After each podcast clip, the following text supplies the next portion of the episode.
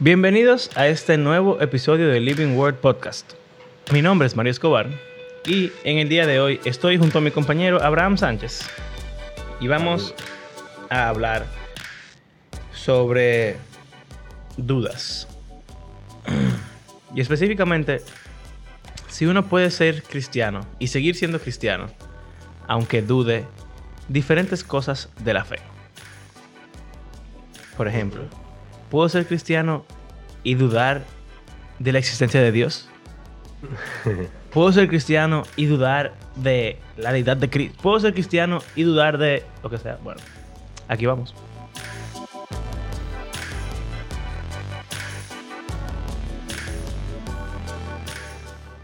Cualquier, cualquier doctrina. Dudar del infierno. Dudar de que existo. Hay gente que duda si estamos en, en un mundo real o estamos en una, Matrix. simulación. Sí. Es raro.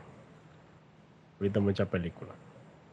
En verdad es una posibilidad y nadie sabría que no es así. Nunca lo sabremos, no. Sí.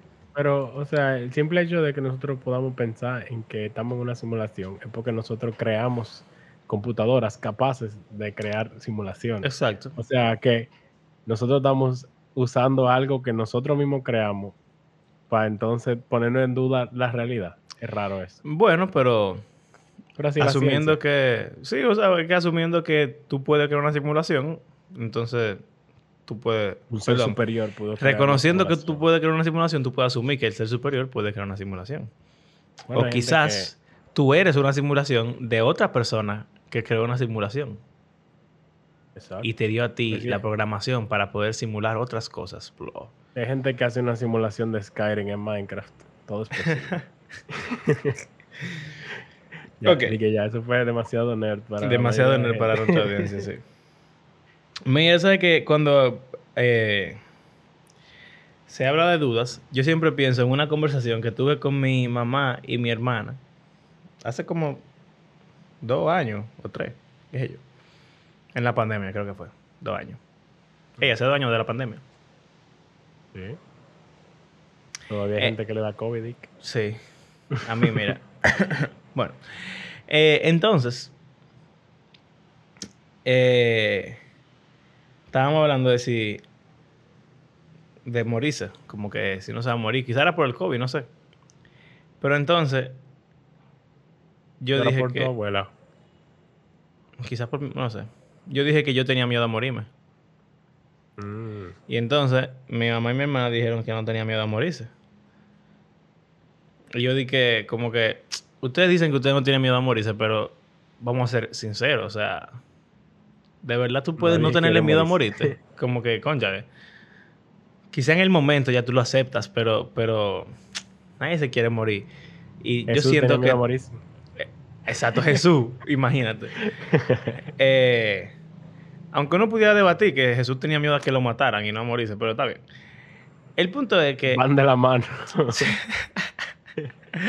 El punto es que su racional para no tenerle miedo a la muerte es que ellas están seguras de que van a estar con el Señor.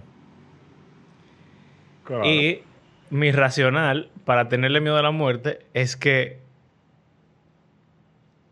no hay sabes una lo que está muerto. No, bueno, no solamente que yo no sé lo que es morirse ni estar muerto, sino que yo estoy consciente de que hay una posibilidad alta de que yo esté equivocado y al final mm, esto sea mentira y entonces, tú sabes, yo me quedé muerto y ya. Y eso me da pila, de, o sea, eso me da pila de miedo. Eh, a veces hablando con los estudiantes de este tema, sabes que los muchachos de ahora son súper depresivos y, Sí. y como nihilistas y cosas. Entonces, cuando hablamos de eso, ellos me dicen por lo regular, la mayoría, como que, pero es mejor, tú dejas de existir y ya, se acaba todo. Exacto. Pero para mí, ¿Qué? ese pensamiento es aterrador, man. Pero es lo mismo cuando yo le hablo de la posibilidad de aniquilacionismo, como se llame. Ajá. De que, que el infierno sea que te eliminen y ya, y Sí. de existir. Ah, exacto, que eso es mejor. Eso no, eso no suena mal. Y yo como que... O sea, para mí ¿Cómo eso así? es aterrador. ¿Cómo tú puedes...? Eh, afrontar la posibilidad de dejar de existir. Tú no sabes lo Tú que no es sabes eso. lo que... Exacto, tú no sabes lo que es dejar de existir. Eso da miedo. Entonces, por eso yo tengo miedo a la muerte. Entonces, supongo que... eh, ¿Eso es duda? No. Sí. Y, y incluso hay otra forma como de... Así, como usando la lógica. De que por ser cristiano, lo cual estoy seguro que pila de gente dirá que está malísimo, que es decir, bueno, yo no puedo estar 100% seguro si todo esto es verdad, pero Pero me conviene. si es verdad, si es verdad y yo no hago nada, me fuñí. Pero, eh, pero si no es verdad, al final yo viví de la mejor manera que yo creo que uno puede vivir. Eh, Pone. En si teoría. Ser cristiano, si ser cristiano es el mejor estilo de vida que uno puede tener, que y en verdad, es debatible. es debatible, pero... gente. Pero yo creo que de verdad vivir estilo Jesús no, no le veo como. Bueno, sí. Te matan. Lo negativo es que no solo que te matan, sino que tú vives para otro y no para ti. Que es pero- literalmente lo opuesto a lo que uno naturalmente quiere hacer. O sea, tú sabes que Jesús es un caso Eso un poco extremo. pero como sea, Y sus apóstoles. es más bienaventurado dar que recibir. Y la gente lo reconoce eso. Sí. o sea, no, La Yo le gente decía hace a- filantropía y cosas y por eso. Que estaba hablando del sermón del monte, que prácticamente todo el mundo quisiera vivir en un mundo en el cual la gente vive como lo que Jesús enseña ahí. Exacto, Eso es una utopía. exacto. Entonces todo el mundo como que sí quiere, quiere eso en, en cierto modo. Y yo creo que la evidencia está en el mundo. O sea, es fácil de ver que la gente que vive una vida con los valores cristianos, por lo regular, tienen una vida que aparenta ser mejor. Que, Más gozosa. Sí, más feliz, más íntegra, más completa. eh, que la gente que no vive con valores contrarios a esos. Eh, entonces uno pudiera decir que es una buena, un buen estilo de vida. Te iba a decir que tú mencionando eso, eh, el filósofo Pascal, ¿cuál era el, Mm. el Blaise. eh, te voy a decir. Pascal, el que tiene el. eh, Blaise Pascal. Eh, es que yo no me sé su nombre. bregó. Sí, que bregó Blaise- con exactamente. en física. Exactamente. Matemática. Exactamente. Pascal, Pero, o- oye, oye, el tipo era de todo. Matemático, físico, Físico. inventor, filósofo, escritor y teólogo católico. sí, exacto. La de Pascal, hacían todo. Yo no me sabía su nombre, exacto. Eh, Pascal, en sus argumentaciones, porque hay falta que él era apologeta, eh, hay una idea filosófica que se llama el wager, como la, la balanza de Pascal, vamos a decir. Y es que uno de los argumentos que él usaba para a Apuesta. favor de volverse cristiano, no de la existencia de Dios ni de la realidad del cristianismo, sino a favor de convertirse, es que cuando tú tienes dos opciones y el beneficio de una sobrepasa el de la otra, tú tienes razones prácticas para decidir creer eso o actuar en base a eso, a pesar de que quizá tú no tengas suficientes razones intelectuales para tú creerlo. Dígase, Mm. si realmente hay un cielo y un infierno, por ejemplo, realmente hay un Dios y está la posibilidad de tener vida eterna con Él por siempre y de Lo lógico resucitar, sería elegir eso.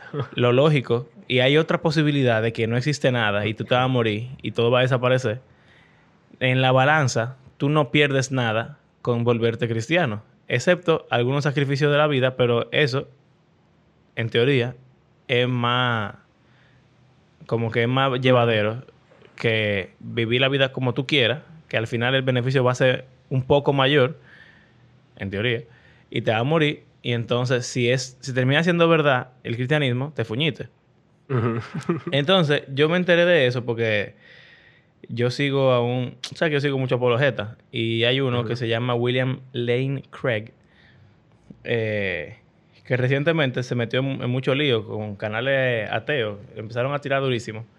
Porque un, un tipo le, le hizo una pregunta como de que si el cristianismo te, te demanda tanta cosa, ¿no debería Jesús darte más pruebas como fehacientes? Que se- Jesús debería parecérseme para yo darle mi vida entera, porque conchale, es la vida mucho. completa que él te está pidiendo. Sí. Y entonces él dijo que él cree lo opuesto, que tú no deberías como que subirle los estándares eh, de pruebas a Jesús, sino que al tú reconocer o ver como que los beneficios del cristianismo, tú deberías desear que sea verdad. Eh, entonces, nada, pensé en eso cuando tú eh, estabas diciendo esto, porque como que cuando uno duda, en mi caso particular, como yo soy una persona extraña quizás, eh, yo siento que esa balanza de Pascal me ha ayudado, aunque yo no sabía que era eso. ujú. Porque quizá yo tengo dudas y yo no tengo las pruebas que necesito para satisfacerlas. Pero yo realmente quiero que el cristianismo sea verdad. Mm, Claro, pero ahora estamos asumiendo que, o sea, no hay ningún problema con tener dudas, pero yo he oído muchas personas diciendo como que el cristiano verdadero no duda. Me fuñí. Eh, o sea, como que, como, o, o como que ellos tienen una, una certeza tan grande de que no cabe ni la menor duda en su, en su vida de que todo eso es así. Eh, Yo me siento como raro. Digo, ¿cómo, cómo es posible? Yo no Hay entiendo muchísimas cómo... cosas que, que yo me pregunto que, que a veces te ponen a, a pensar, eh, así como, o sea, muchísimos temas. Por ejemplo, relato de, relatos de Génesis. Tú pudiese incluir el libro completo El li- en, sí, en exacto. duda. El libro completo pudiese estar en duda para mucha gente, por muchas razones diferentes, sobre todo los primeros capítulos. Eh, tú te pones como que... hmm, ¿Qué rayos? ¿Todos los científicos tendrán una conspiración en contra de la Biblia o quizás hay algo en lo que... Incluso los científicos que son cristianos. Exacto. Eh, entonces te pone... Eso no necesariamente te lleva a dudar, por ejemplo, de, de cristianismo. Porque como hemos hablado en diversas ocasiones, o sea, hay cristianos serios y maduros que creen en diferentes cosas sobre Génesis. Pero lo que yo digo es que hay veces que si algo se pone en duda, ya como que la cosa completa tambalea un poco. Como que bueno, ¿y si tal cosa no es así? Tal cosa, tal otra cosa, ¿será así o no? O Sí. sea, como que, Ese es como algo un- que asumen para un efecto era- dominó. exacto, como que algo que para ti era no negociable, ahora tú le aceptas como cierta cosa, pero después, eh, bueno, eso es lo que le llaman el slippery slope. Y Eh, tú lo mencionabas en lo pendiente- de el una pendiente resbalosa. Ajá. Una Sí. pendiente resbalosa que tú como que va deja de hacer tal cosa, entonces deja de pensar que tal y tal cosa también. O sea, por ejemplo, yo he oído ese argumento del slippery slope de decir, por ejemplo, con el tema de la mujer en el pastorado. Hay gente que cree que hay base bíblica para decir que las mujeres pueden ser pastoras. Ahora, los que critican a estas personas dicen que ellos están en un slippery slope, o sea, Ujú. una pendiente resbalosa, y que posiblemente, eventualmente, si siguen en ese camino, van a llegar pronto a hacer lo que le llaman affirming, o sea, de Ajá, de la permitir homosexuales y permitir homosexuales ser pastores y que sé yo cuánto, y así sucesivamente seguir resbalando hacia abajo hasta quién sabe llegar hasta dónde. Lo si cual, tú supieras que a ver, es una falacia en un sentido. es una falacia, pero una posibilidad. Exacto. Y bueno, yo creo que tú y yo hemos hablado de esto varias veces. O sea, varias, varias veces. De que la gente tiene miedo de que la gente piense porque tienen miedo de que la gente cambie para algo negativo. Y por eso a los jóvenes o a la gente en- en general no le enseñamos a cuestionarse, a estudiar más, a profundizar, porque eso por lo regular incluye eh, poner en duda alguna cosa eh, y todo eso. Pero yo siento que en toda persecución intelectual honesta, debe de existir esa posibilidad. Y el cristianismo es algo intelectual también, o sea, es una creencia. Tú tienes que creerla con tu mente, ¿tú entiendes? Y también hay mucha doctrina que también son cosas intelectuales. Aunque todo esto tiene también un trasfondo espiritual, pero no se puede negar que todo se hace con la mente. Entonces, es verdad, si tú pensabas una forma antes y ahora te convenciste de, otra, en teoría cualquier otra postura te pudiera convencer de sus argumentos y tú cambiar. Pero no tiene que ser así necesariamente, porque quizá los argumentos de otra postura no son tan fuertes como el argumento de la postura de la que tú estás cambiando. Eh, pero la gente tiene miedo. Tiene miedo, básicamente, exacto. o sea, sobre todo los líderes, y es entendible. Sí. O sea, yo no quiero que mi congregación cada vez tenga más dudas. Pero yo creo que también a medida que uno más sabe, uno más duda. O sea, más, se pregunta y más se cuestiona. Lo cual eh, hay un es dicho, una razón para... ¿Sí? Que mientras más sé, más sé que no sé. Una cosa así. Exacto. Y entonces es un problema. Y por eso quizá tiene esa tendencia de no querer que tanta gente sepa. Porque entonces... es complejo. ¿Sabes qué es así también? La, lo de el efecto Dunning-Kruger que cuando tú eres incompetente en algo, tú crees que tú eres súper competente, pero después, mira, tú vas aprendiendo, tú te vuelves muy inseguro porque tú sabes que tú eres incompetente y mientras después tú vas ascendiendo, entonces ya tú vas a tener seguridad. Eso es interesante porque quizás lo que le pasa a la mayoría de gente que dice que no tienen ni duda en lo absoluto. Es que no saben nada. Exacto, no saben mucho. Y lo poco que saben se creen que son los más firmes y los que están más seguros, pero a medida que crecen, te complica. Sí, yo creo que eso es así. Y, o sea, no es que no saben nada, pero, o sea, lo dije muy tosco. a, lo que me, a lo que me refiero es que, o no tampoco como tú dijiste que saben poco, sino que solamente saben una cosa y ya. Y no se han dado la oportunidad o no han eh, aprendido otras cosas. O escuchado otras cosas ni siquiera. Entonces, si tú solamente has escuchado una cosa, tú vas a asumir que esa es la cosa y ya, porque no hay más nada. y el que sea que diga otra cosa está mal. exacto.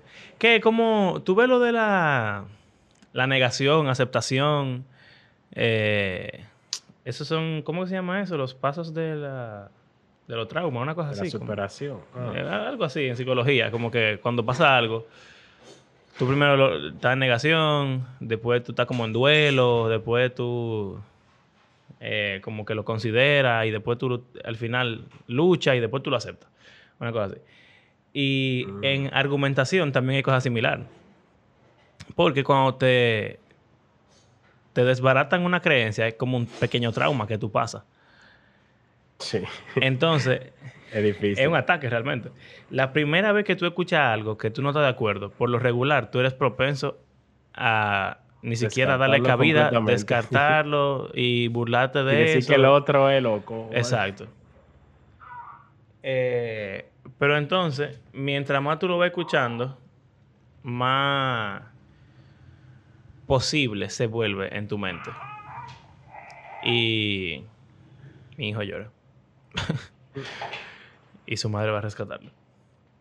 Entonces, después de que tú lo has escuchado varias veces, entonces tú no estás convencido ni nada de eso. Simplemente tú como que lo consideras como algo que existe.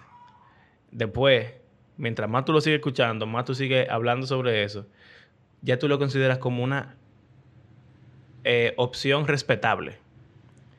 Y después tú llegas a verlo como una opción que quizás tú pudieras considerar. Y después de que tú la consideras, entonces está el momento decisivo de si tú vas a cambiar de parecer o no. Eh, Estoy describiendo eso yo en mi mente, todas las cosas que, que, que ese proceso, que he hecho ese proceso, con las que he hecho ese proceso, como que muchos temas. Mucho, mucho. mucho, mucho. Y bueno, que estábamos hablando en estos días de lo del catolicismo y eso. Y últimamente yo estoy escuchando más católico que protestante. Eh, Para conocerlo. no para conocer, sino porque honestamente los sermones católicos como que me han gustado más. Por lo menos lo del tipo que yo te recomendé, Eh, el, exacto. el Bishop Barron. Bishop Barron. El tipo es duro realmente, el tipo es muy duro. Entonces, él todos los domingos tiene un videito corto, como de Son 15 minutos. 10 minutos también. Exacto, es fácil de Un ver, pero... protestante dura 50 minutos. Exacto. y... ¿Qué sé yo? Por lo- yo nunca he sido como de escuchar prédicas ni nada de eso. Eh, entonces, cuando yo eh, busco cosas de teología, pues, ok, son teología de cualquier índole, pero estoy escuchando mucho a este tipo. Y, y yo no siento que yo estoy ni cerca de volverme católico. Pero No. ya yo estoy en el punto de mi como trayectoria intelectual al respecto, en la cual yo digo, es una opción respetable y entiendo por qué hay gente que lo cree. Pero los argumentos no son no me convencen a mí. Pero entiendo Exacto. cómo convencerían a otra gente. Y ya, ya yo, yo no lo dudo Sí. que el catolicismo, bueno, a veces que sí dudo, como que quizás realmente esa es la iglesia verdadera y nosotros cometimos un error al separarnos, pero rayos, todo lo pongo en duda. No soy cristiano. Eso es, es, es raro. Eh, yo, yo una vez estaba hablando, ahora está de moda lo que es la deconstrucción. Ujú. No sé si se llama igual en español, me imagino que sí. sí. se llama así. Y básicamente está relacionado a este tema. Sí. Y yo he escuchado gente diciendo como que sin, des- sin deconstrucción nunca hay crecimiento.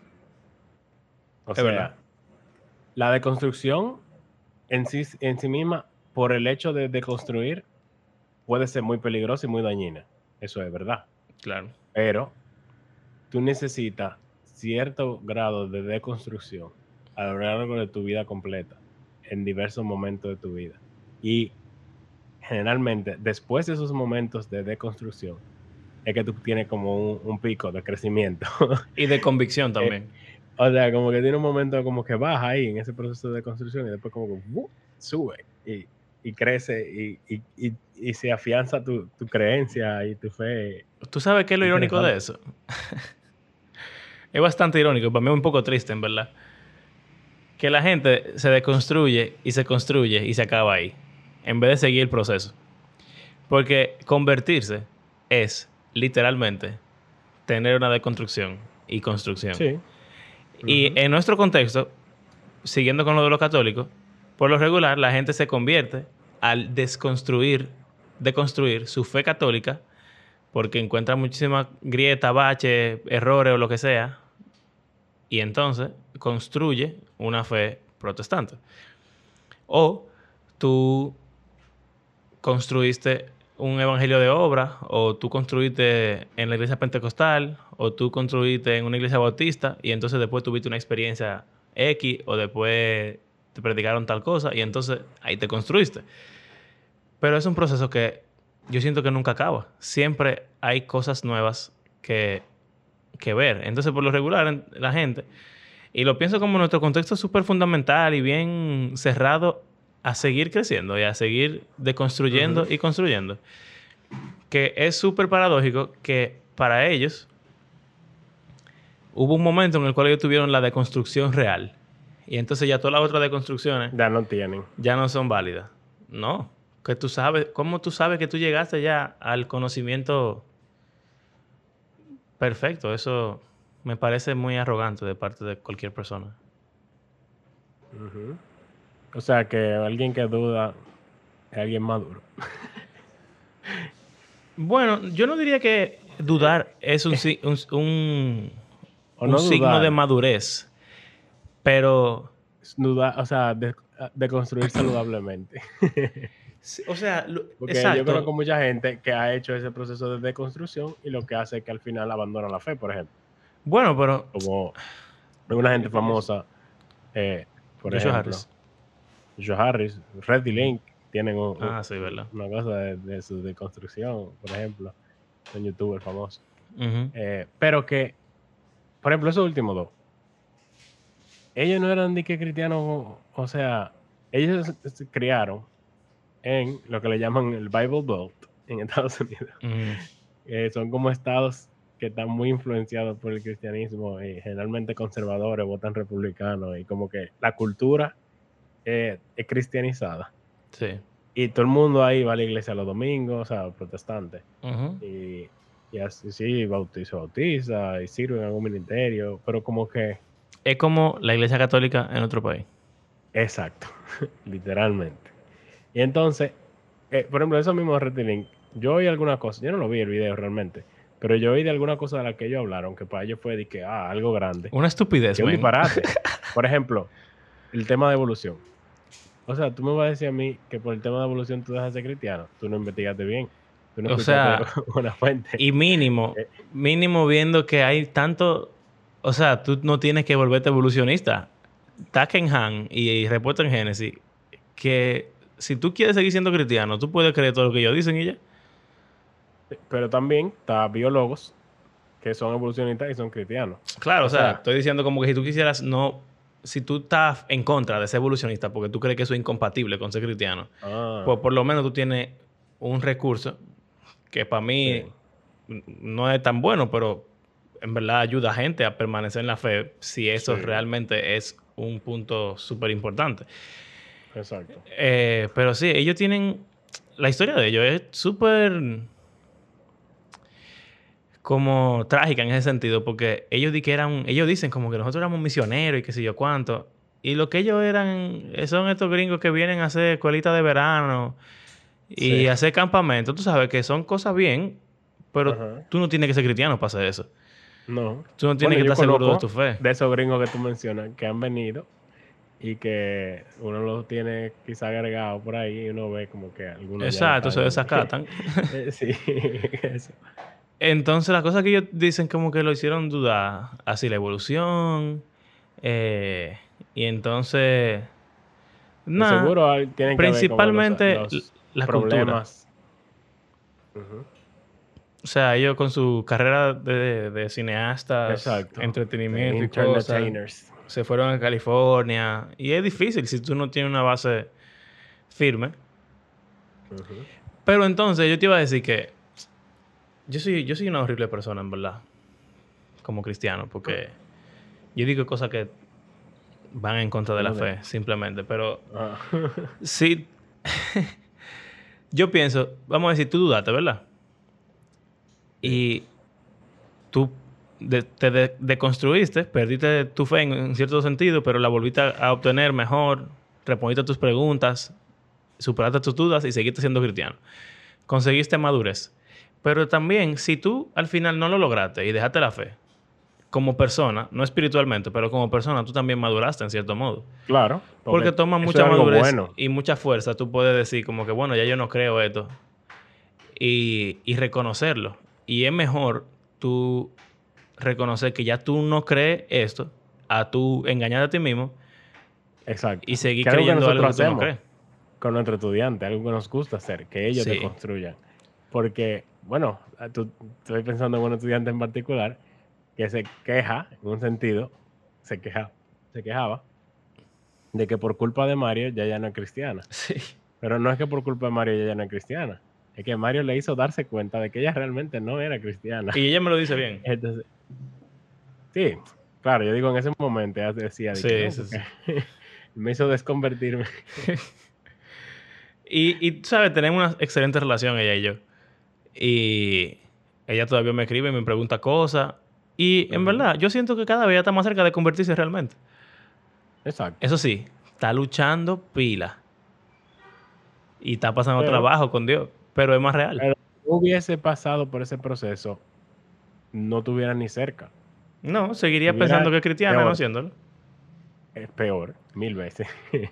Y lo heavy del caso, man, es que cuando eso pasa, entonces tú vives una vida de cristiano, pero tienes No. tantas, eh, tantos pecados respetables, como el famoso librito ese, que tú dañas el, el- el nombre de Cristo de una forma eh, horrible sin darte cuenta ni siquiera. Y la gente entonces después dice, no, porque los cristianos, qué sé yo cuánto. Y es culpa de que tú tienes una fe falsa porque no, no dudaste o no te eh, enfrentaste a una fe más real. Eso, eso es peor también. Un Todo es peor. interesante Sí.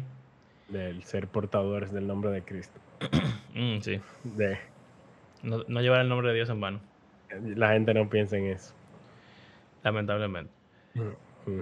Y, y, o sea, bueno, también lo hemos mencionado en otros episodios, como que eh, hay, uno que se llama así, yo solo sé que voy al cielo. Ah, Eh, exacto. Como que, bueno, yo ni siquiera me voy a poner a estudiar eso porque yo lo, me va a dar duda. Y entonces, eso no, no es necesario. Ah, o sea, tú estás literalmente huyéndole a una duda.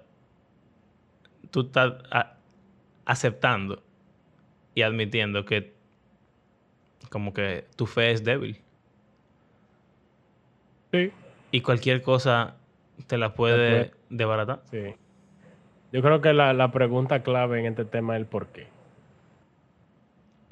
Y la gente nunca se pregunta por qué, entonces ese proceso no puede comenzar. Porque si tú simplemente aceptas la cosa y ya, nunca te preguntas las razones, o sea, el por qué te hace profundizar. Sí.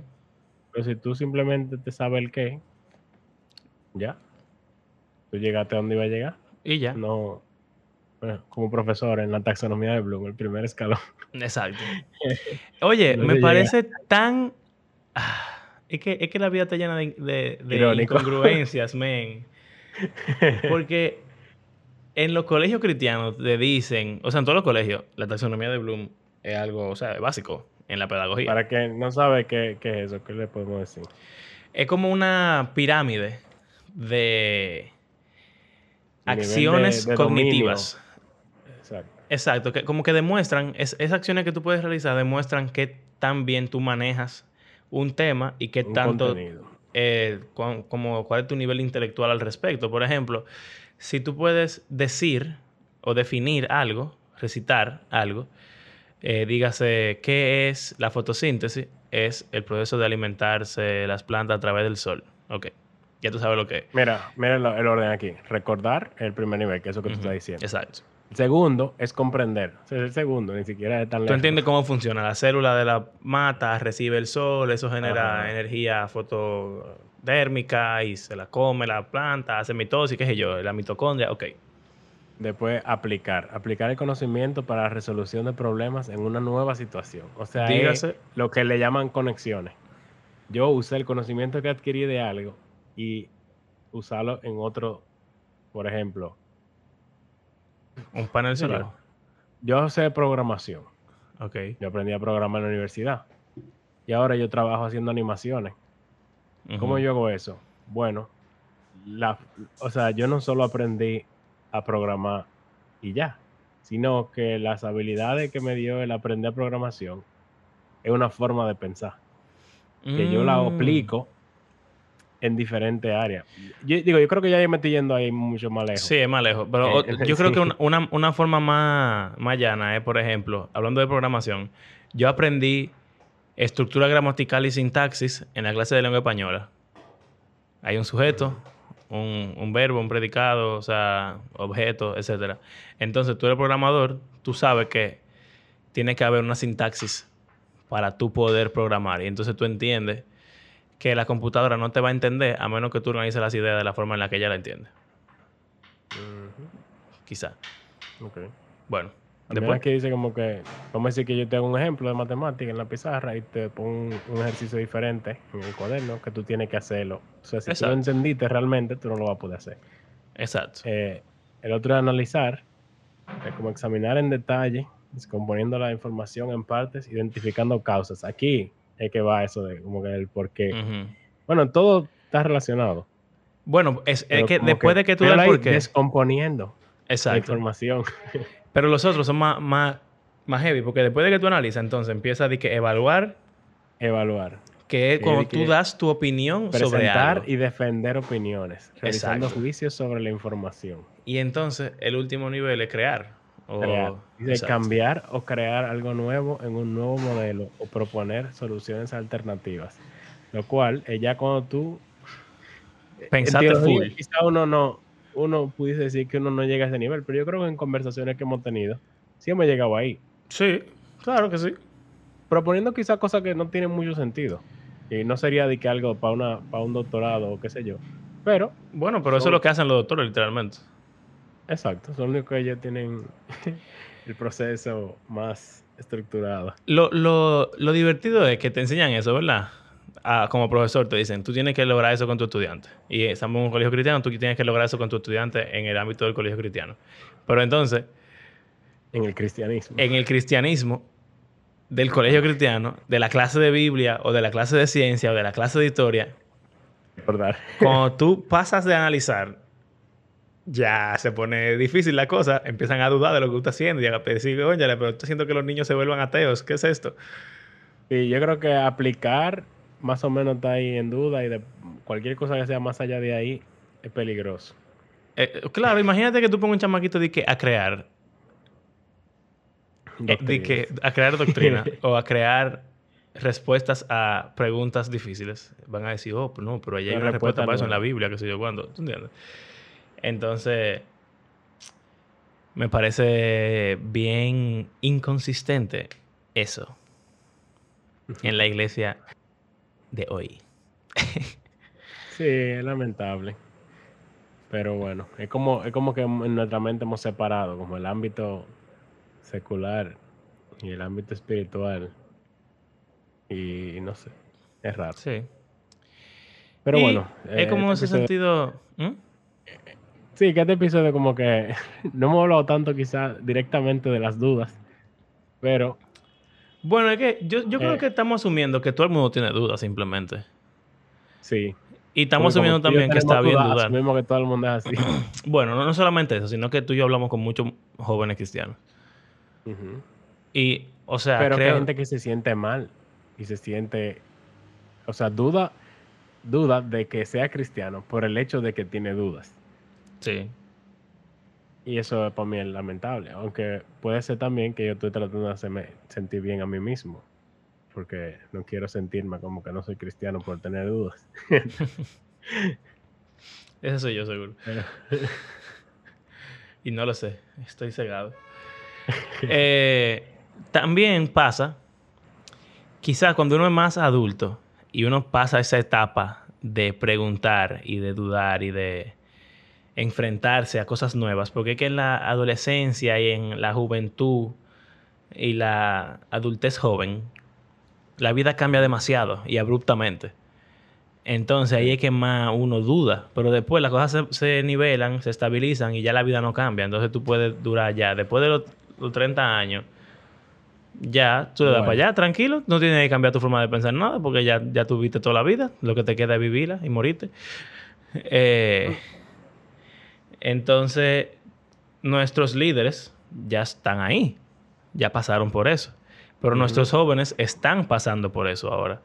Entonces, es fácil para el que ya lo pasó decir como que, bueno, seguramente no hicieron nada al respecto porque crecieron en un ambiente en el cual le enseñaron que era mejor no dudar. Eh, y eso se pasa. Y ese, ese, ese sentirse mal por las dudas bueno, este día me escribió otro estudiante que estaba en la universidad, en una universidad cristiana, quejándose de que en su clase de Biblia de la universidad eh, no la dejan como, como cuestionar y, hacer preguntas y proponer cosas, sino como que es lo que dice el profesor y ya, se acabó. Mm. Y ella me dice que fue que yo la mal acostumbré a que en nuestra clase de Biblia era todo vamos a hablar, pregunten, vamos a interactuar con, el texto y con la experiencia y qué sé yo. Pero es que lamentablemente es como una cultura que ya está establecida. O bueno, lamentablemente para nosotros que creemos que dudar es bueno. Para el que cree que dudar es malo, eso es lo ideal. Exacto. Yo siento que... Tuve la gente que dice que hubiera sido mejor que Dios nos creara sin la capacidad de, de caer. E, eso, eso para mí es un disparate grande. Pero también, yo le, o sea, me enfrento a eso regularmente, porque tengo adolescentes que se preguntan eso muy a menudo. Pero es como que no tiene sentido. No tiene O sea, tú no sabes lo que significaría eso. El mundo No. sería otra cosa. Es casi lo mismo que dejar de existir, porque sería otra Y al existencia. mismo tiempo, eh, es un poco irónico de que tú, imagen de Dios, pretendes saber más que Dios. quien estás refle quien, quien medio reflejas empañadamente. Entonces, si tú dices, hubiera sido mejor que seas Dios... Moisés. Ey, Moisés era duro. Moisés es genial. Mira, em, eh, o sea, la gente que dice, por ejemplo, por, Dios, hubiera sido mejor que Dios no pusiera el, el fruto nunca. Ajá. Y ya, el mundo hubiera sido nítido. Para mí, esa es la misma mentalidad de decir, es mejor no dudar.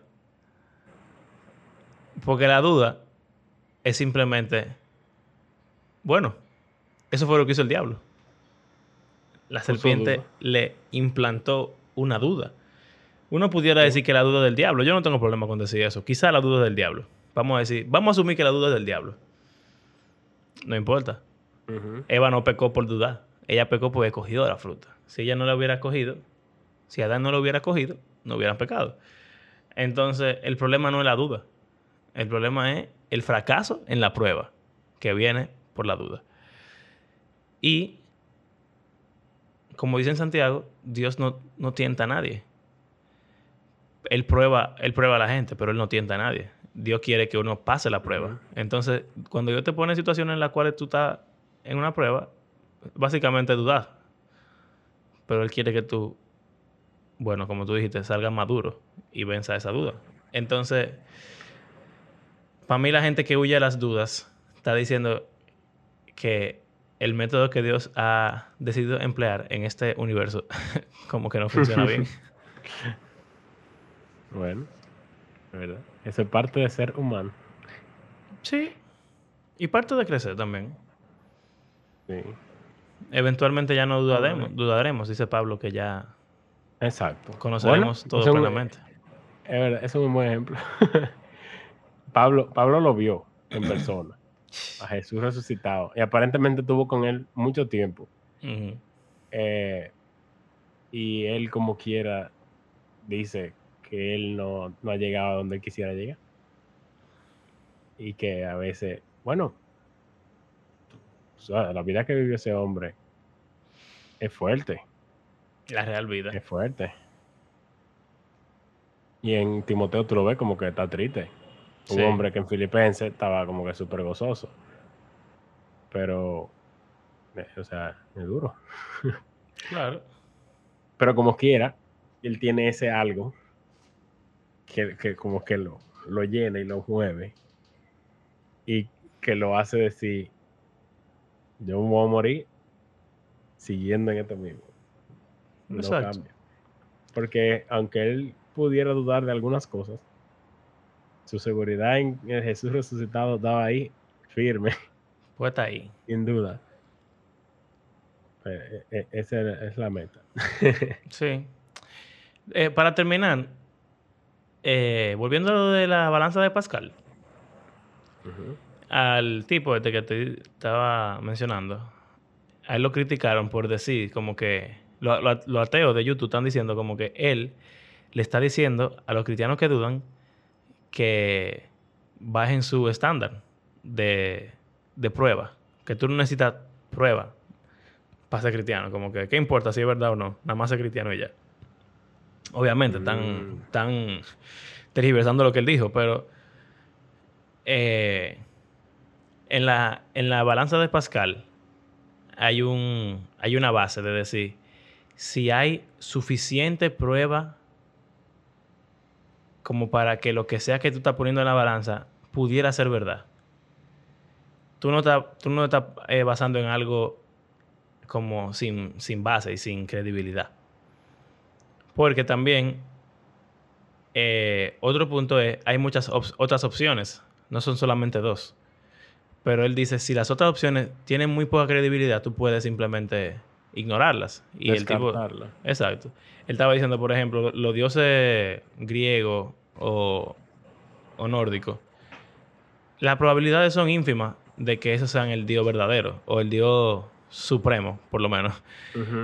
Entonces, tú puedes descartar eso. Y en su opinión, en su mente, las dos opciones más fuertes son el cristianismo y el ateísmo, básicamente. Entonces, porque el cristianismo tiene suficientes bases para hacer algo por lo menos creíble. Entonces, a lo que quiero llegar es que cuando uno duda, nosotros decimos que dudar es bueno, dudar es bueno, dudar es bueno. Yo creo que dudar es lo mejor que hay en el mundo. Porque uno está buscando la verdad y eso te hace crecer. Eh, pero al mismo tiempo, yo no quisiera que la duda lleve a alguien a dejar la fe. Claro que no. O sea, yo creo que lo mejor es una duda guiada. Y Exacto. por eso la importancia de la comunidad, de compartir con otros. No es, muy, no es saludable hacer proceso de construcción solo. Exacto. Tú necesitas, eh, ¿cómo es? Checks and balances. Tú necesitas a alguien que esté ahí. Tú necesitas a alguien que tú puedas confiar y con quien tú puedas tener este tipo de conversaciones. Y, y también que te, que te acompañe de- neutralmente. Yo diría, o sea, como que, que esté dispuesto a, a sobrellevar. A dejarte decidir lo que ellos no creen necesariamente. Exacto, o sea, que sea, sea tu decisión al final, porque es tu Eso duda. es difícil. Es difícil. verdad. Difícil de encontrar. Es Y muy difícil. Hablando de adolescentes, eso es una razón grande por la cual los adolescentes generalmente no hablan con sus profesores de colegio cristiano. Porque saben lo que le van a decir. jóvenes. Porque si ellos hablan de que están considerando una opción que no es el cristianismo, eh, no, básicamente le van a decir, eso no es una opción. O sea, y no solamente en los colegios, los pastores de jóvenes, los pastores de iglesia, todo en general, eh, tienen miedo porque eh, saben ya lo que le van a decir y saben Exacto. cuál va a ser la reacción y no quieren tener que pasar Entonces por eso. prefieren hacer ese proceso solo. Exacto. Pero, por ejemplo, me ha pasado a mí, te ha pasado a ti, de que algunos que se nos acercan y nos dicen, eh, yo no estoy seguro si yo quiero ser cristiano. Y ellos saben que, o sea, ellos pueden decirme eso a mí, porque ellos saben que yo no lo voy a obligar y que yo voy a, o sea, ayudarlo a decidir, a tomar la decisión que ellos necesitan tomar. Eh, y eso, o sea, algo bueno, eh, pero yo creo que es eso, es importante, yo no lo pensé, en verdad. Y se puede de ser, tú puedes ser imparcial y tener un- una agenda. O sea, tú Claro. quieres, yo, Yo quiero que una tú te agenda. conviertas, yo tengo una agenda Claro full. yo se lo digo de una vez. de Yo quiero que yo tú quiero que hablemos de eso. Y obviamente yo quiero que tú seas cristiano. Pero, Pero- yo quiero escucharte. Y no, y yo quiero que tú decidas, yo no quiero que tú seas cristiano porque yo quiero que tú seas cristiano. ¿Y sabes qué? Exacto. Sorpresitas, sorpresitas. Jesús dice eso mismo. Cuando Él dice, la gente lo está siguiendo Ajá. y antes de que la gente venga a seguirlo, Él le dice, nadie eh, hace una obra de construcción sin antes sentarse y calcular si la puede hacer, porque después la deja por mitad. Y ningún rey se propone pelear contra otro rey sin antes contar los ejércitos para saber si realmente puede prevalecer. Entonces, antes de tú venir a ser mi discípulo, calcula tus costos y ve- decide tú si tú me vas a querer seguir a mí. Obviamente Jesús quería que la gente lo siguiera, Sí. pero él no quería que la gente lo siguiera sin la gente seguirlo y sin la gente querer Exacto. seguirlo. Entonces, yo quiero que tú seas cristiano, yo quiero que tú dejes de dudar, yo quiero que tú venzas la duda y yo quiero yo también vencer mi duda. En ese sentido, la balanza de Pascal es súper útil porque yo te puedo ayudar y eso te puede ayudar como a decir, vamos a bajar un chin el nivel de poder estar seguro de que tu duda tú la respondiste y vamos a enfocarnos en otras cosas que son más importantes en cierto modo. Y tú no estás siendo eh, como intelectualmente deshonesto ni tampoco estás manipulando a nadie. Pero también sepa y sepamos que si tú no estás convencido y al final tu duda te llevó a no creer o lo que sea, es tu duda, es tu vida, es tu mente y yo no soy tú y tú no eres yo. Entonces yo no quiero que tú pierdas la fe o lo que sea, pero yo no puedo hacer nada al respecto. Más que intentar ayudarte.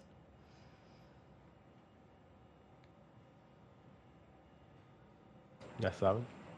Profundidad. sí, sí. Bueno. Así que se puede ser cristiano sí, dudando. Es, es, es, más, es mejor ser cristiano si, dudando. Sin dudas. Pero, obviamente, con, con intención. ¿no? Y con cuidado. con cuidado y con ayuda. Eh, no solo. Es mejor que todos dudemos y nos ayudemos juntos en las dudas. Exacto. Y la importancia del discipulado y de él tener una comunidad que siempre en la Biblia se habla como algo importante y es, eh, es parte de las razones. o sea, no una, no una religión individual. Aunque se habla mucho de eso, esta decisión es individual. Pero, y es individual. Sí, exacto. Pero, pero la vida no es individual. exacto. Bueno, gracias por acompañarnos en este episodio dudoso. Eh, recuerden que, creemos que la Biblia es un libro que está vivo y que tiene poder para transformar la vida de sus lectores y del mundo.